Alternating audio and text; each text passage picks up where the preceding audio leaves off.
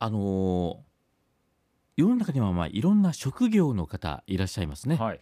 ということは、まあ、その分だけ職業病っていうのもあると思うんですよ。ね、ほうほう。例えばあの銀行にお勤めの人で普段からお札を数えるのが鮮やかで思わずお札を扇形に広げて数えてしまうとかね、あとお医者さんだったらあのその薬取ってっていうのをその内服取ってとかってよりねこう専門的に話してみたり。ほあとお僕みたいに、まあ、このように喋りの仕事をやっていて、うん。職業病が出たりする時っていうのはやっぱりあるんですよ。例えば相手のアクセントがちょっと違うと指摘はしないんだけども、ええ。ちょっと気になってみたりとか、はいはいはい。あ今のどうだったんだろうなうんって、これでまたなんか言っちゃうとねアクセントが違うよとか言うとほらちょっと揉め事っぽくなっちゃうでしょ？ちょっとアクセント違うよ今の。今のも？揉め事。うん。合ってるやん。あ 何アクセントの聞いたこと言ってんですか？あんたそれ。上手だね。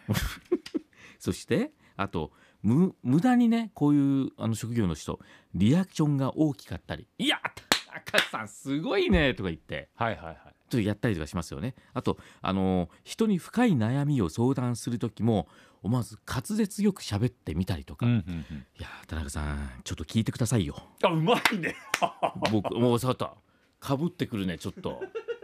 ちょ重ね重ねですね。えー過去まああのー一番僕にとって、うん顕著に職業病が出てしまったっていうことがあるんです。えそれは自分の結婚式披露宴の時だったんですよね。えで最後の方で「それでは新郎の挨拶です」というのがあったんです。はいで、えー司会者が、えー新郎から皆様にご挨拶です。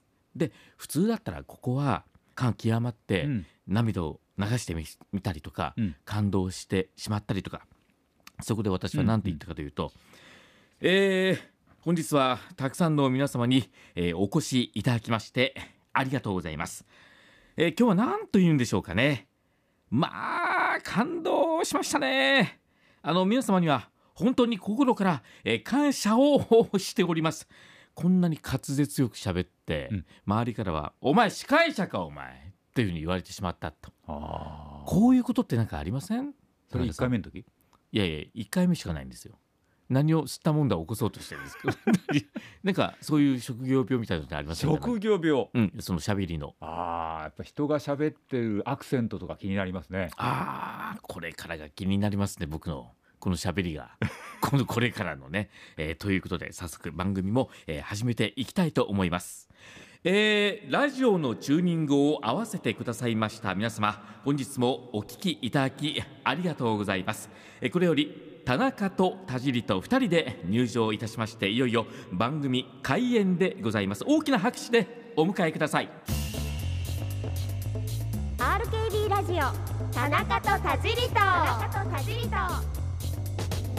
はい、えー、ただいま田中と田尻と2人でスタジオに無事到着して喋っております。大きな拍手お送りください。このように思わず職業病出ちゃうんですよね出ちゃったな今も。いやあとねこういうことありますよ。普段ね会話でもオチをつけなければいけないとかね、はいはい。勝手に。え相手はもう望んでないのに。それとか人の披露パーティーに出席した時にもし急にマイクを向けられたらどうしようって。ああそれは確かにある結局何にも来ないというね。なはいはい。急に終わってしまうと、えええいやこういう職業ってあんあと町内会の会合の司会を任された時もさあ、え皆様お時間となりました、え定例の会議を開いていきたいと思います。と抑揚たっぷりで喋ってみたりとか、うんうん。まあそんな感じでねあの職業病っていろいろあるんだなと思いました、えー職業病をたっぷり出しながら今日もお届けしていきたいと思います。お聞きの番組は福岡 RKB ラジオで毎週日曜日の深夜24時15分から放送している田中と田尻とです。RKB アナウンサーの田中智秀と福岡を代表するナレーター田尻俊明さんとで毎週15分間だけ喋ります。うん、16分はダメなんだ。せーの。ラジオの放送も、えーお楽しみください。い。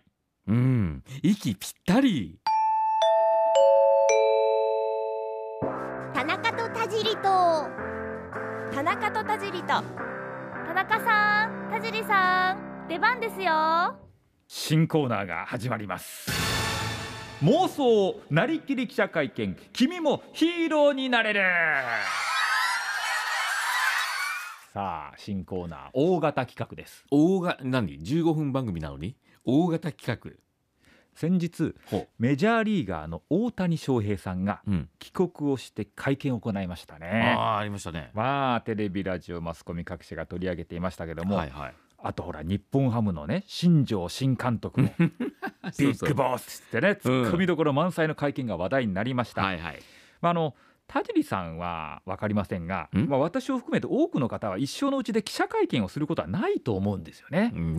僕どんな記者会見をするんですかねいや田尻さんクラスになるとね、んそういうのもあるかもしとれませんけども、うん。そでそこで自分が自分がですよ。ほ何かすごいこと偉業を達成したヒーローのように会見をしたら、う、うん、どんな受け答えになるのか妄想して楽しんでみませんかという大型企画です。面白い。で今回私田中とモヒデが、うん。大谷翔平さんのような活躍をしたという設定。これ妄想ですよあくまでも。ほそんな妄想の記者会見を開いたらこんな受け答えになるという場面をやってみました。う、えー、それではただいまよりメジャーリーグエンジェル1で活躍されました田中とモヒデ選手にお話を伺いますえー、私代表で質問させていただきます。ボイスファクトリーの田尻と千秋と申します。よろしくお願いします。では伺います。この3年間怪我との戦いから、えーどのようにして今シーズンの活躍につなげたのか、えー気持ちが折れることはなかったか今だから語れる話はありますか？ちょっと質問が長かったので何から答えていいのかわからないんですけど精神的にきつい時もありましたけど焦りはなかったですかね。今だから話せる話うん。実はハンバーガーはあまり好きじゃないんですよね。は？二刀流。2つやることに関して何か、えー今までと変わりましたか？変わらないですね。ピッチャーも好きですしキャッチャーもやりがいがあります。は？あそっちじゃなくて右打ちと左打ちのことですか？それとも休みの日にラッパーで YouTube に出てることですか？あ違う。バスケ？NBA もやってることかな？どれのこと言ってます？は？4年前に世界一の選手になると言ってましたが、えーこの4年でどこまで近づけたと思いますか？また何が足りないと思いますか？うーん。足りないところはたくさんありますねボケツッコミ、まあ、返しの瞬発力、まあ、1年間舞台に立ち続ける体力精神力、まあ、べしゃりの持久力とでも言うんですかね、まあ、何をもって一番というのは少し曖昧なところでもあるんですがまあこれからも目指していきたいところです。はえ田中とモヒデさんは何を目指しているんでしょうか？あの、えープライベートな質問になりますが家族を持つタイミングについてはいかがでしょう？家族は支えになってます。この間も帰りに買ってくるように妻に頼まれていた醤油まあ向こうではソイソースと呼ぶんですけどそれを忘れてしまってもうモヒではすぐ忘れるんだからと怒られましてね。っていませんね。は？アメリカで高額納税者の立場から税制に関して思うことはありますか？高い税率ですがそれは納めますし消費するということがあまりないので今のところたまる一方かななんて言おうと思いましたが本音を言うとね物欲の塊なんで高級スポーツカーに乗って綺麗なチャンネルはべらして豪遊したいですね。お金に執着しているので1円たりとも無駄にしたくありません。税金で取られるくらいなら税金対策のペーパーカンパニーゼニクレイジーを使って節税したいですね。は？では最後にアメリカ・ロサンゼルスに行って変わったと思うことはありますか？変わったと思うことはないですね。常に同じような感じでいるのでうん。今もそうなんですけど変わったことはないかなと思います。そうですかありがとうございました。えー、あなたはもう十分変わってます。えー変わった人です。田中と田尻と。田中と田尻と。田中と田尻と。田中と田尻と。まああのなりきってね記者会見をやらせていただきました。うん、あなたよくそのトーンで喋れますね今。普通のトーンで。これだけの妄想をしておきながら、でもね大谷さんすごいじゃないですか。いやほんとね。ええ。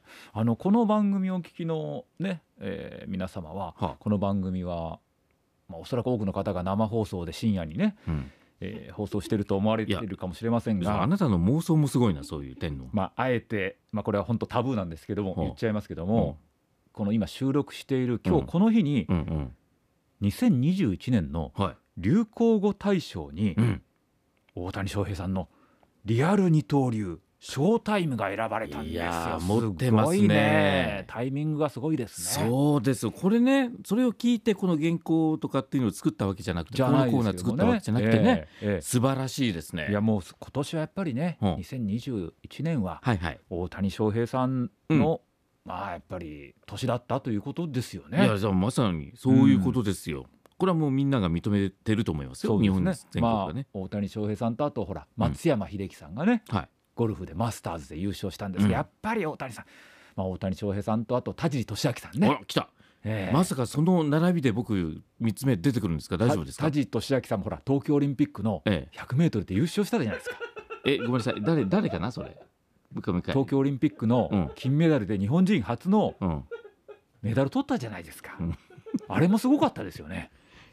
それは何？どどういうあれですか？どういう流れで今僕は乗っていけばいいんですか？大丈夫ですか？うん。うん。あのそこは田うん中と田尻と的に乗っていただければ、す。みません。あのじゃあじゃあごめんなさい、うん。もう一回だけもう一回だけ同じことを聞いてください、はい。やっぱり今年はね、うん。大谷翔平さんとやっぱり田尻俊明さんですよね。はいそう。確かにそうだったね、ええ。うん。はあの東京オリンピックのいはいはいはい。男子行った行った。100メートル、ああ走ったね、ええ。走った走った。ええ。いやーもうね取れる取れるって噂は聞いてたけどね。3歳の時から。3歳の時から。そう。取れたね。やった。いやもうこれもう本当後で売っちゃおうか。売っちゃおうか、うんいいよよ。メダル。メダル売っちゃうをですね。売っちゃう売っちゃ。うああれはでも大事に取っといた方がいいんじゃないですか。そうなの？ええ。うん。どうなの？この妄想トーク。どう？どう？気持ちよかった？気持ちよかった？でもねこういう気持ちで記者会見をやるっていうのがなんとくちょっと伝わってきましたよ、もうもっと田尻さん記者会見やったら緊張してさガチガチで喋るでしょ。うん。今みたいなさなんかふざけた感じじゃないでしょ。もうもう真面目。クソ真面目。うん。クソとか言っちゃダメ。